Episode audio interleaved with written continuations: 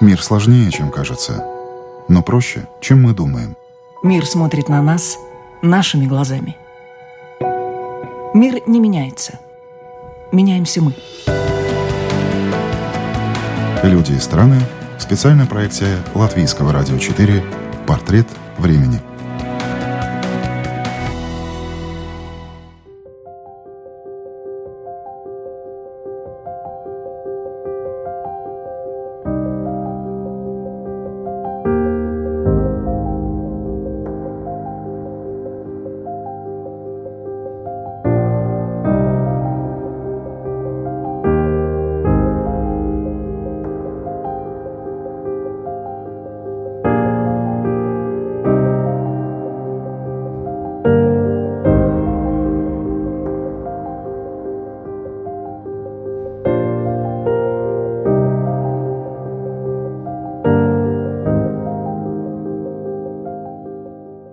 Человек имеет высшее техническое образование и свободно владеет пятью языками. Тем не менее, 10 лет назад он получил ученую степень доктора теологии и уже 8 лет является главой Римско-католической церкви Латвии. Архиепископ, митрополит Рижский Збигнев Станкевич сегодня на Латвийском радио 4 в программе «Портрет времени». Добрый день. Добрый день.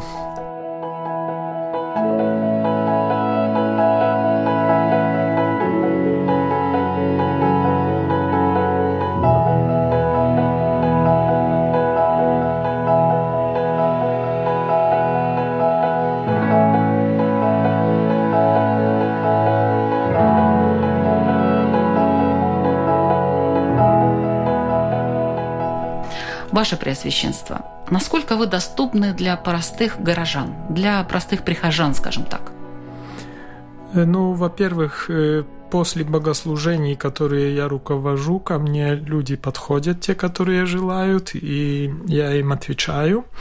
И потом э, есть возможность сконтактироваться с секретариатом, с моими помощниками, и они тогда запишут в очереди. Очередь большая?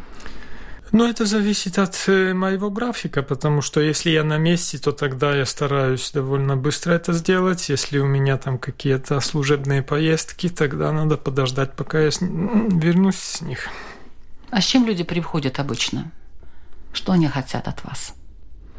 Ну, самые разные. Самые разные приходят, э, особенно в начале, приходили с разными там проектами, идеями, и там обычно в конце была цифра, которую они от меня хотели. То есть получить от церкви? Да, да, да. Интересно.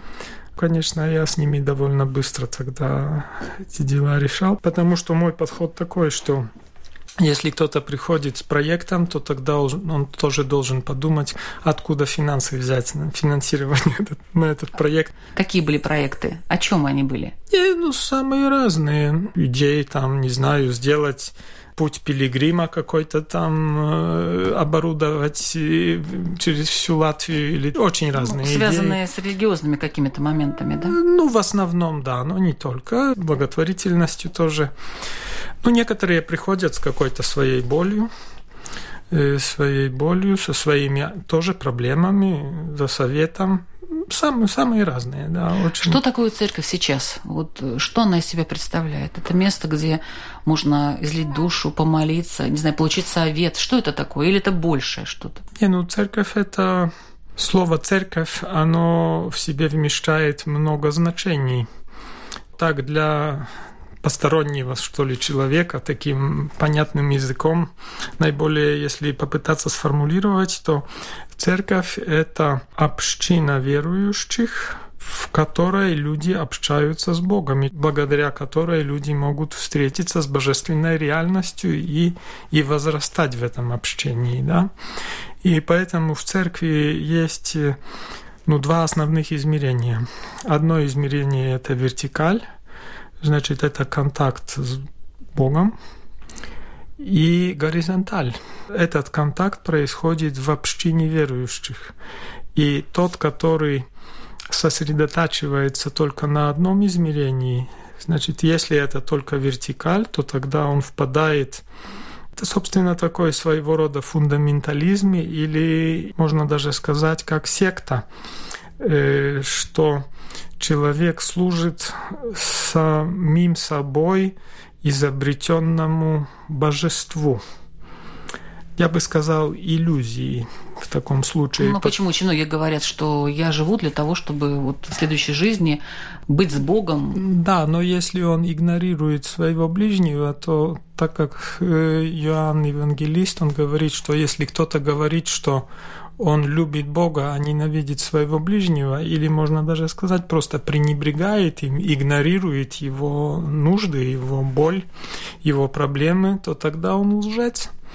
И наоборот, если кто-то сосредотачивается только на благотворительности и на своем ближнем, тогда э, ну, он, это становится чисто такой ну, мирской, да, даже положительной социальной деятельностью, но чувство священного, чувство именно э, Бога игнорируется, и там нет богообщения, тогда это становится такой чисто мирской Но люди это понимают, они чувствуют, что они отдалены либо оттуда, либо оттуда, вот не держат середину эту золотую. Э, знаете, эту середину золотую э, нелегко найти и сбалансировать, потому что в течение вот двух тысячелетий христиане, они зачастую впадали или в одну крайность, или в другую. И э, именно от этого, как мы сумеем это сбалансировать, зависит э, ну, расцвет церкви в будущем или стагнация, или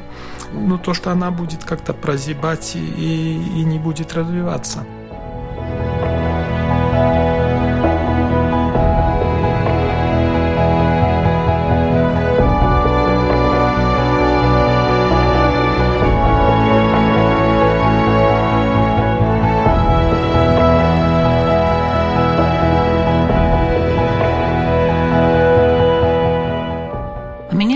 Тон и содержание проповеди со временем?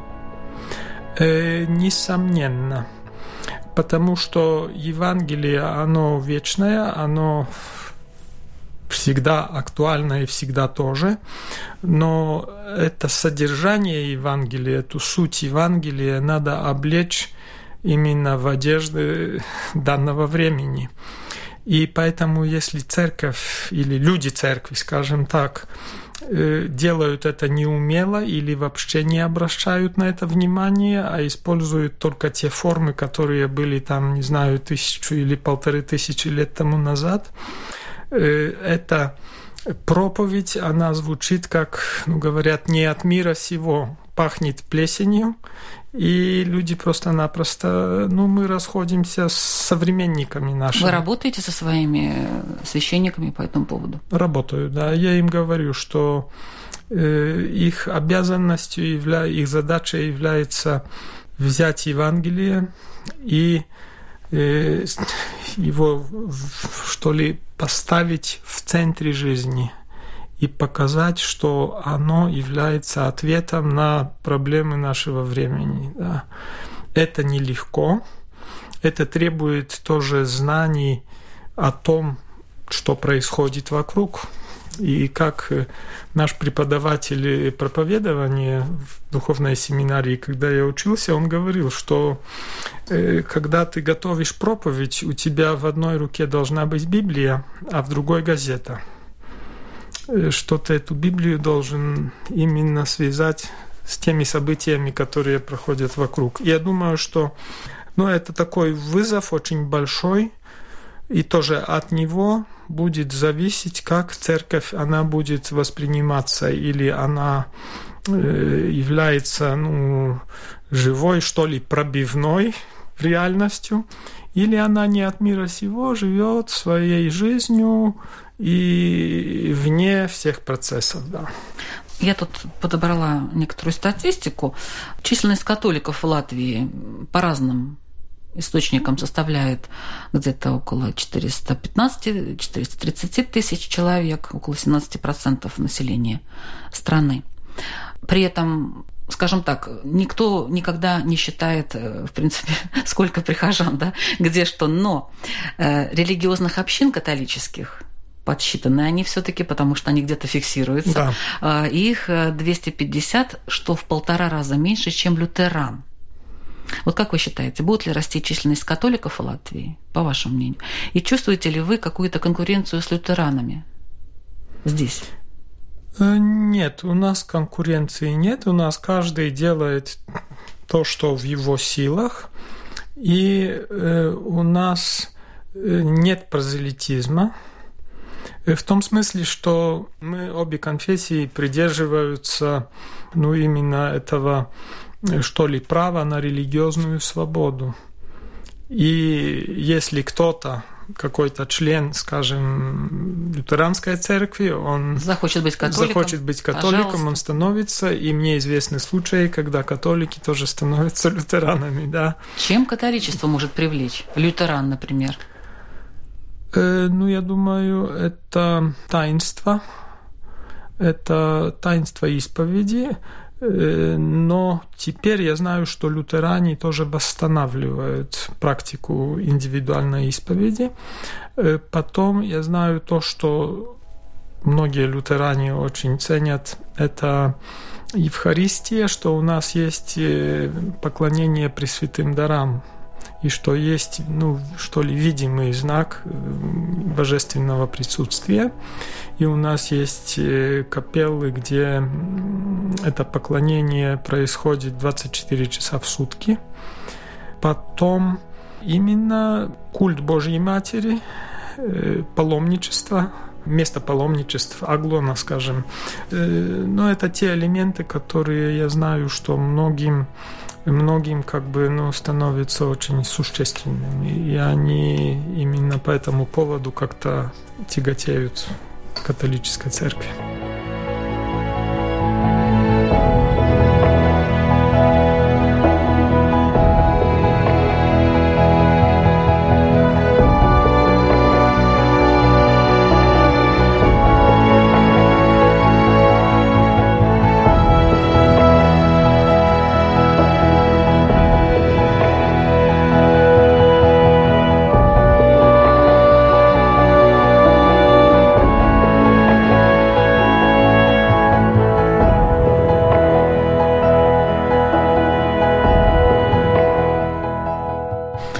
Вы изменили в католической церкви вот сейчас?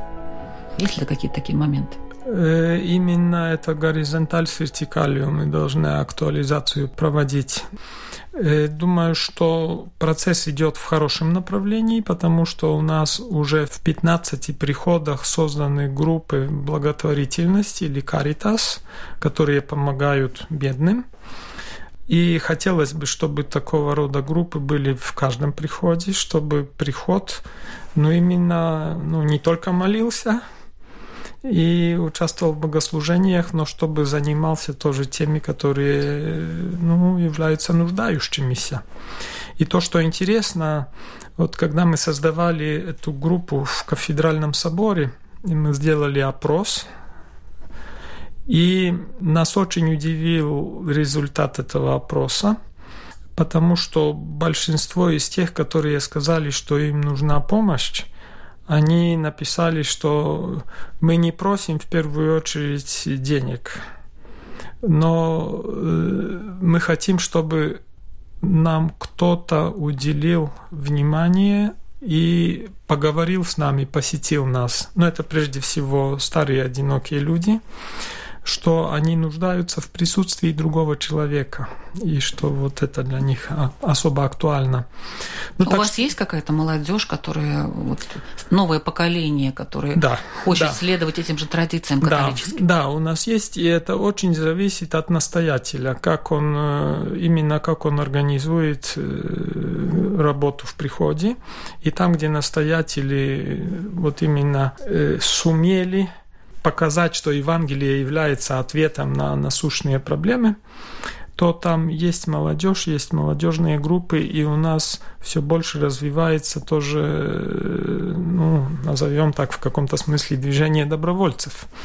Э, скажем, тогда, когда были европейские дни ТЗ в Риге два года тому назад, это, правда, экуменическая инициатива была, то там было много молодежи, но, в принципе, из разных конфессий.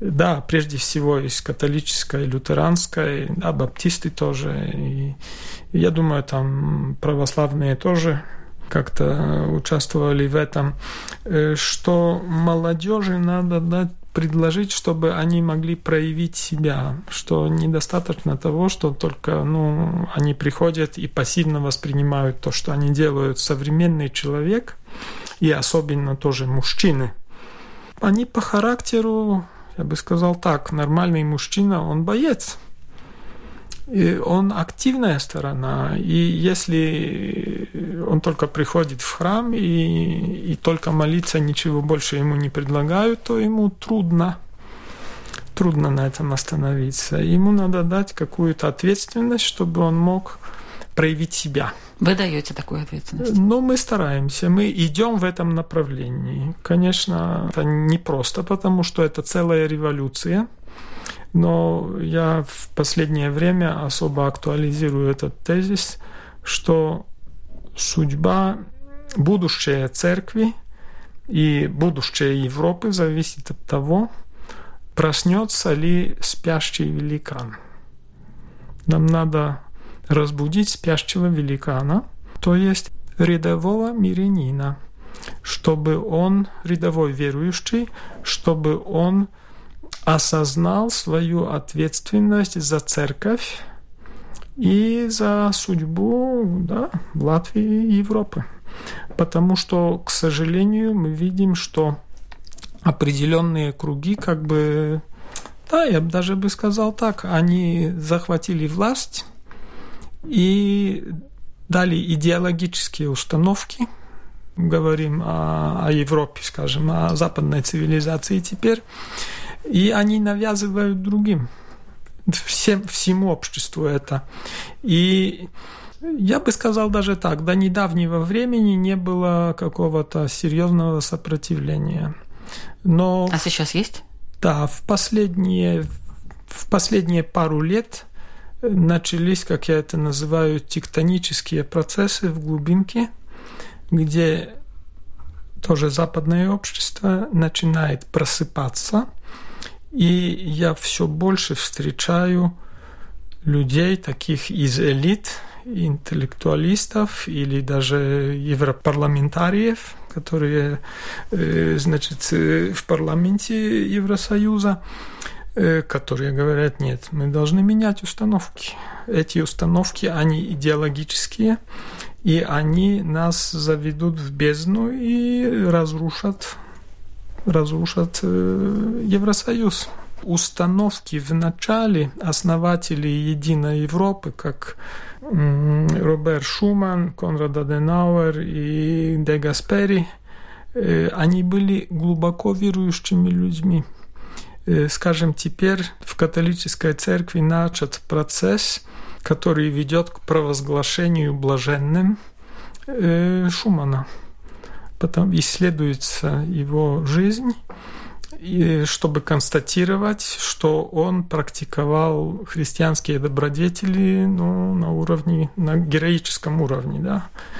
И мы видим, что те установки, которые были у них, а какая у них главная цель была? Не допустить войны вновь в центре Европы. Это была гуманитарная и духовная цель, я бы сказал так. И как инструмент для достижения этой цели, как средство, они избрали союз стали и угля. Потому что что является основой военно-промышленного комплекса? Производство угля и стали. А это страны? Эти страны Франция и Германия. Угу. И чтобы как бы заблокировать такую возможность, нейтрализовать возможность, чтобы это производство опять начало набирать обороты друг против друга, они их соединили, и все. И как бы произошла нейтрализация. Значит, цель была гуманитарная и духовная.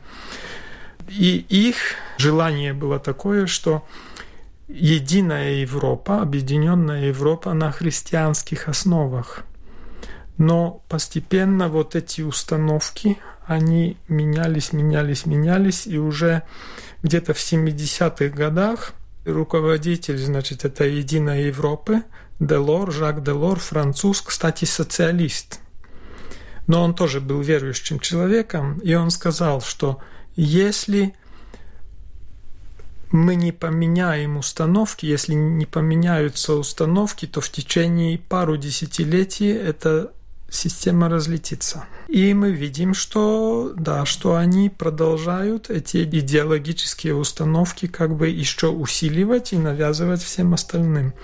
И то, что мы видим Brexit или там усиление этих всех э, партий, которые против миграции, против э, все большей централизации Европы, это просто ответная реакция на эти идеологические тенденции, я бы сказал, тоталитарные тенденции, потому что все более жесткий контроль и ограничение суверенитета. Это...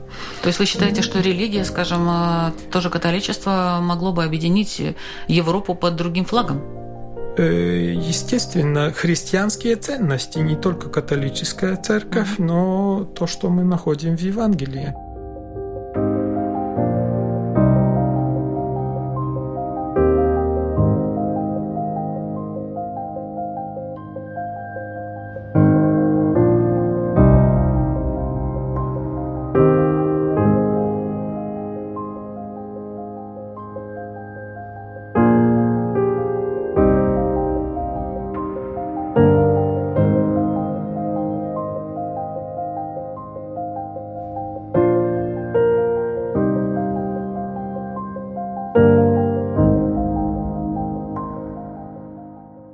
Напомню, что сегодня в программе «Портрет времени» наш гость, глава Римско-католической церкви в Латвии, архиепископ, митрополит Рижский Збигнев Станкевич.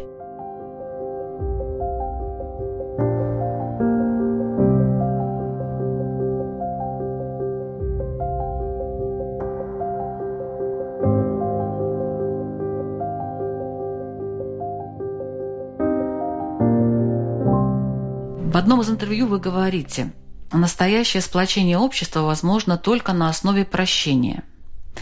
Но для того, чтобы просить о прощении и простить другого, нам предстоит пройти еще долгий путь. Как вы считаете, человек э, может научиться прощать? И если да, то когда? Э, не, ну, в нем должна быть готовность к прощению. Он э, должен вначале осознать, что прощение – единственный путь для разоружения зла.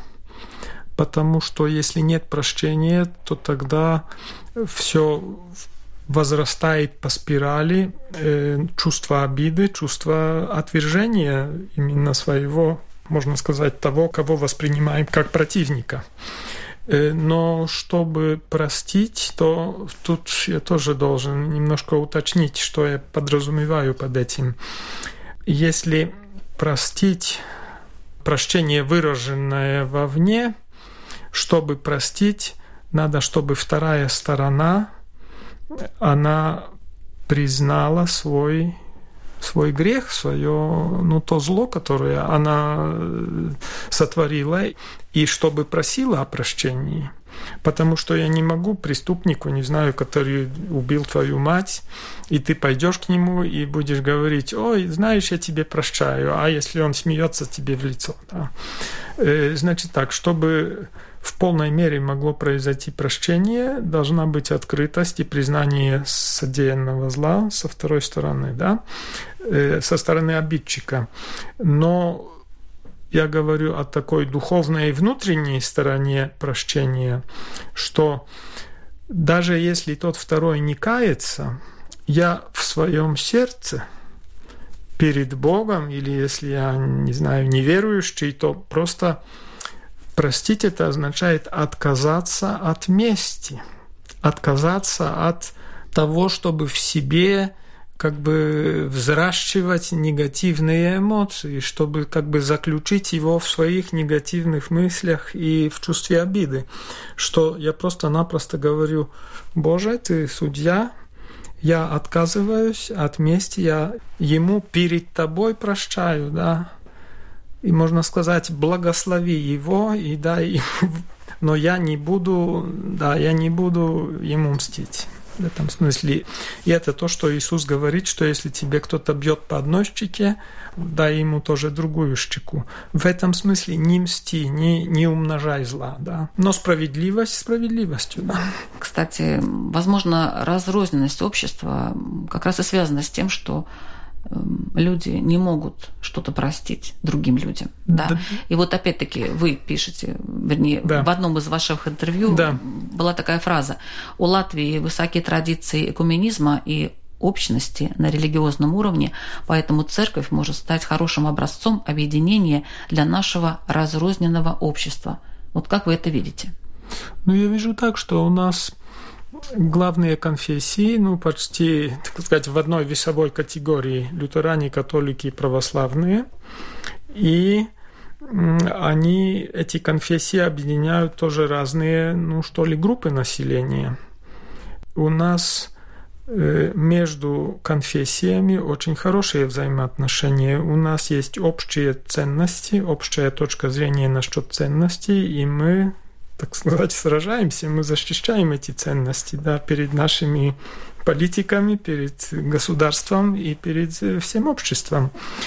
И в этом смысле мы эти ценности и, и наша вера нас, э, нас объединяет.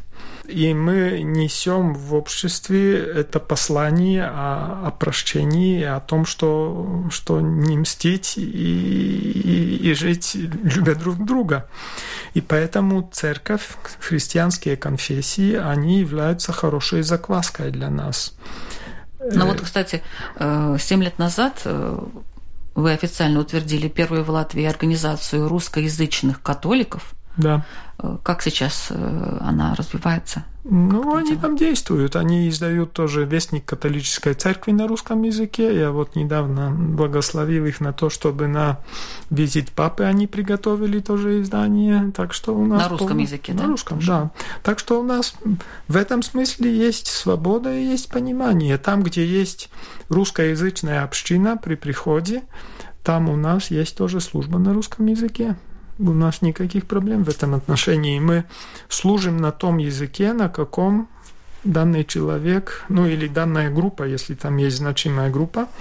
Это э, только в Риге или есть в других городах? Есть и в других же? городах, конечно. Есть и в других городах. Есть на русском, есть на польском, есть у нас даже на литовском. Для дипломатов у нас есть на английском. Ну, там все те, которые не знают ни латышского, ни русского, ни польского, они ну, знают английский, там, они приходят. Так что у нас в этом отношении мы, я бы сказал, универсальная церковь, у которой нет комплексов по отношению того, что мы только, ну, как бы закрылись в одном, в одном гетто конкретной культуры, конкретного языка.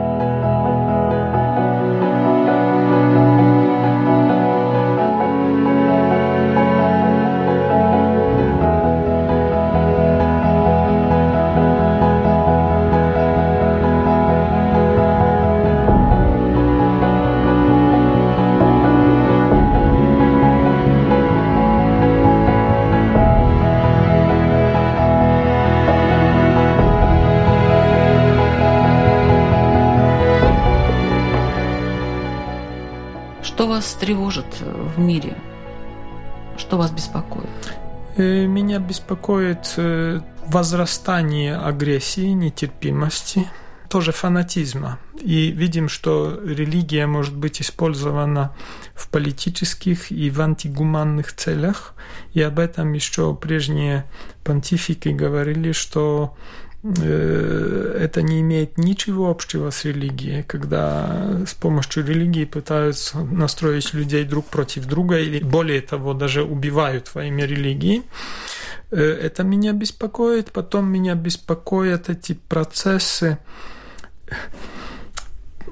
это давление общества потребления, которое сдавливает чувство священного, да, и выталкивает, что ли, божественную сферу, сферу именно веры, религии э, за, за занавес, пытается втолкнуть это в частную сферу. Это так, как в советское время тоже было, что ты можешь верить, но об этом не говори громко.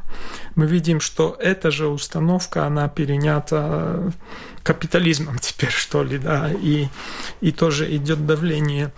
И потом меня беспокоят тоталитарные тенденции так называемой либеральной демократии, потому что это... Но вы сказали либеральной демократии, при этом тоталитарные тенденции. Вообще это вещи совершенно противоположны друг другу. Знаете, я занялся этим вопросом и исследовал, какие установки в коммунистической системе были и в либеральной демократии. И был изумлен, что тоталитарные установки, по сути дела, они те же. И поэтому те бывшие коммунисты, они очень быстро перекрасились в тоги социал ну или либеральных демократов.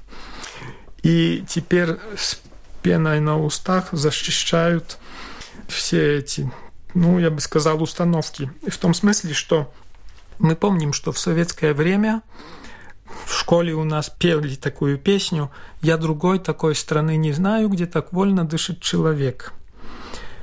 Ладно, сталинское время оставим в стороне, но уже в, наш, в мое время, тогда если ты думал так, как велела партия, то ты был свободен, тебе аплодировали, и ты имел возможности, все возможности были открыты перед вы тобой. Вы считаете, что сейчас если... то же самое? Стопроцентно.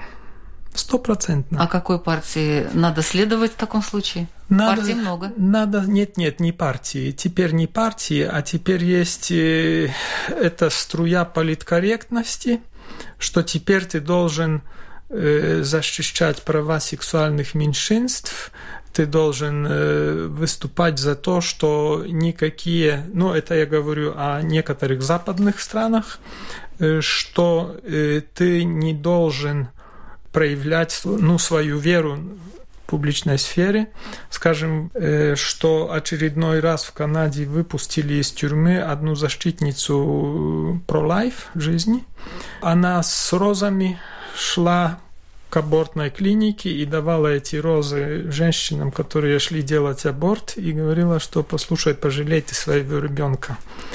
За это она уже 6 лет провела в тюрьме, потому что она не отступает, она продолжает это делать. Ей приписывают агрессию и ущемление прав человека тех женщин. Но она тоже имеет права человека, и она имеет свободу слова. Да? Мы видим, что эта демократия, как я говорю, она, как в Германии говорят, Einbahnstraße, значит, э, улица одностороннего движения, да, что демократия, она только для тех, и права человека только для тех, которые думают так, как вот в либеральной демократии принято. Если ты начинаешь говорить, что нет, это, скажем, определенного рода отношения, что они греховны по своей сути, то значит ты гомофоб, ты уже не толерантен, и тебя надо в тюрьму сажать, да, как в некоторых странах. В Латвии, слава богу, мы еще можем говорить открыто, хотя давление идеологическое тоже довольно сильное, потому что если говоришь открыто, тебе говорят, что ты нетолерантный, что откуда в тебе столько ненависти –